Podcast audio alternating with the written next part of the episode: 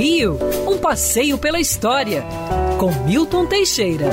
Amigo ouvinte, dia 17 de novembro é a data oficial de fundação do Clube de Regatas do Flamengo em 1895.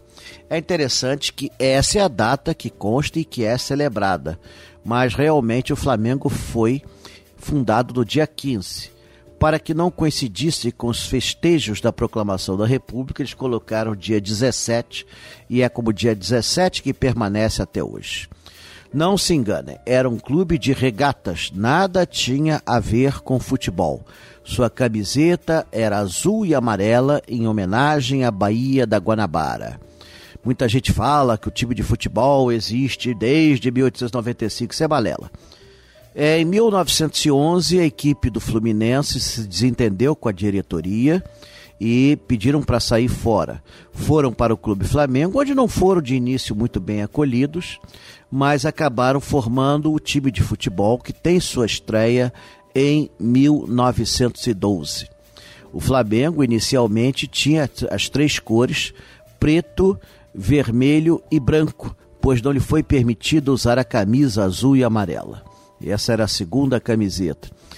Com a Primeira Guerra Mundial, em 1917, tira-se o branco, haja vista que as cores eram as mesmas da bandeira alemã com quem o Brasil estava para entrar em guerra. O Flamengo então adotou a bandeira oficial preta e vermelha e assim se mantém até os dias atuais. Recentemente houve um movimento para recuperar as cores azul e amarela, mas o time sempre vai ser conhecido como rubro-negro. O primeiro estádio do Flamengo, acredite se quiser, era em frente ao Palácio Guanabara, olha bem, na rua Paissandu, é, esquina de Rua Pinheiro Machado. Era um terreno que tinha sido o campo original do Fluminense e antes tinha sido um campo de cricket. É mole. Pois é, hoje o local está todo edificado e não tem condições. Mas o engraçado é que alguns metros adiante era o campo do Fluminense, que é até hoje, né? O estádio do Fluminense ali.